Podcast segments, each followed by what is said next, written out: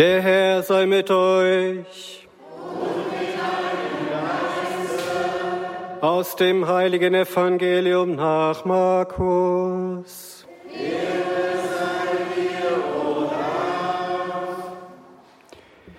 Als er einige Tage später nach Kapharnaum zurückkam, wurde bekannt, dass er wieder zu Hause war. Und es versammelten sich so viele Menschen, dass nicht einmal mehr vor der Tür Platz war, und er verkündete ihnen das Wort. Da brachte man einen Gelähmten zu ihm, er wurde von vier Männern getragen. Weil sie ihn aber wegen der vielen Leute nicht bis zu Jesus bringen konnten, deckten sie dort, wo Jesus war, das Dach ab, schlugen die Decke durch und ließen den Gelähmten auf seiner Tragbare durch die Öffnung hinab. Als Jesus ihren Glauben sah, sagte er zu dem Gelähmten, mein Sohn, deine Sünden sind dir vergeben. Einige Schriftgelehrten aber, die dort saßen, dachten im stillen, wie kann dieser Mann so reden? Er lästert Gott. Wer kann Sünden vergeben außer dem einen Gott? Jesus erkannte sofort, was sie dachten und sagte zu ihnen, was für Gedanken habt ihr im Herzen? Ist es leichter, dem Gelähmten zu sagen, deine Sünden sind dir vergeben, oder zu sagen, steh auf, nimm deine Tragbare und geh umher? Ihr sollt aber erkennen, dass der Menschensohn die Vollmacht hat, hier auf der Erde Sünden zu vergeben. Und er sagte zu dem Gelähmten, ich sage dir, steh auf, nimm deine Tragbare und geh nach Hause. Der Mann stand sofort auf, nahm seine Tragbare und ging vor aller Augen weg. Da gerieten alle außer sich. Sie priesen Gott und sagten, so etwas haben wir noch nie gesehen. Evangelium unseres Herrn Jesus Christus. Im Namen des Vaters und des Sohnes und des Heiligen Geistes. Liebe Schwestern und Brüder in Christus vor Ort, liebe Hörerfamilie von Radio Horeb und alle, die über die Social Media mit uns heute Morgen verbunden sind. Unsere Zeit braucht Männer und Frauen, die bereit sind, furchtlos für Jesus anderen aufs Dach steigen. Hilflos liegt er da. Sein Leben ist sinnlos. Er ist sich selbst und seiner Umgebung eine Last. Doch es gibt Hoffnung. Vier glaubensstarke Männer tragen ihn zu Jesus und sie glauben und erwarten, Christus kann den Gelähmten heilen. Die ersten Worte, die Jesus spricht, lassen aufhorchen. Mein Sohn, sei getrost, deine Sünden sind dir vergeben. Die Zivilcouragierten wollten den Lahmen nicht zum Beichtvater, sondern zu einem Arzt bringen. Sie kommen nicht wegen der Sünden, sondern wegen des kraftlosen Leibes. Doch Jesus sieht tiefer und urteilt anders. Ob ein Körper krank ist oder gesund, ist Nebensache. Ob die Seele krank ist oder gesund, ob der Mensch selig lebendig ist oder tot, das ist für Jesus die Hauptsache. Der Blick Jesu durchdringt die körperliche Hülle und sieht auf das Herz des Menschen. Dort ist die eigentliche Lähmung verankert, die Lähmung, die behoben werden muss. Das, worunter ein Mensch leidet, ist nicht so sehr ein körperliches Gebrechen, sondern das Fernsein von Gott. Gottes Ferne kann das Leben zur Hölle machen. Sinngemäß sagte einmal der heilige Pfarrer von Ars, das Gebet für die Rettung der Sünder und die Bekehrung der Ungläubigen ist nach dem Gebet für die Erlösung der Seelen im Läuterungszustand Gott am wohlgefälligsten. Die in Jesus liegende Autorität, Sünden zu vergeben, das heißt, Gottes Ferne aufzuheben, lässt die Schriftgelehrten vor Wut schäumen. Die göttliche Vollmacht lässt bei ihnen die Hutschnur platzen.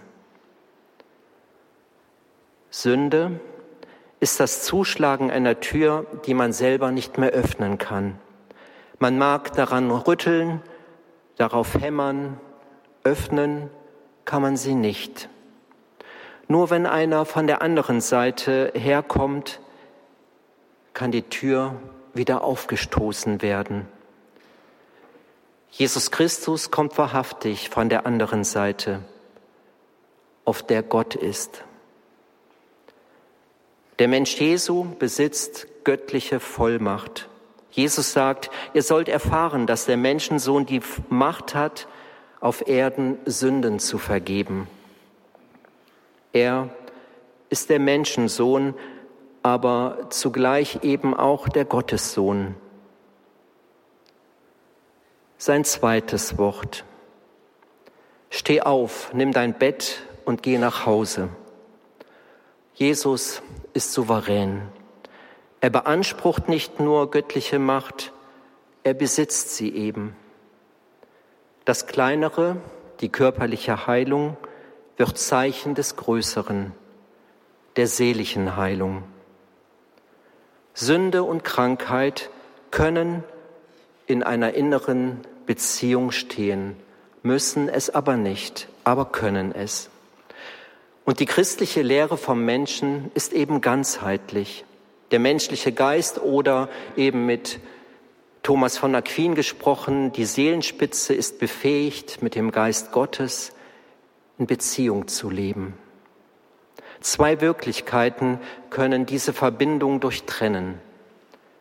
Schwere Traumatisierungen durch das Leben und oder die Sünde, die von Gott trennt und der Seele das Gnadenleben nimmt, die sogenannte Todsünde.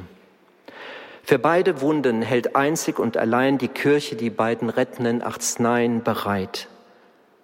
Das Sakrament der Krankensalbung und das Sakrament der Versöhnung. Äußere Lähmung und Hilflosigkeit können Zeichen des seelischen Zustandes sein. Zum Beispiel, wenn sich die Seele in großer Trostlosigkeit oder in Depression befindet. Wenn der menschliche Geist vom göttlichen Geist belebt wird, sind normalerweise Psyche und Körper lebendig und gesund. Soweit zum kleinen Einmaleins ganzheitlicher christlicher psychosomatischer Erkenntnisse. Sünde ist wie der Absturz im Gebirge. Gebrochen liegt der Mensch am Abgrund, völlig hilflos.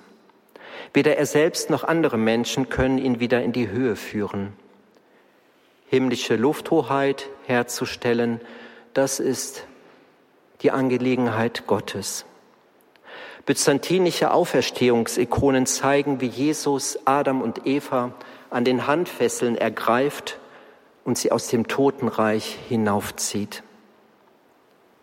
Ja, wir sind alle berufen, uns der rettenden Aktivität und Kraft Gottes zu überlassen. Halten wir fest, ohne Jesus Christus ist der Mensch in der Gottesferne der Sünde.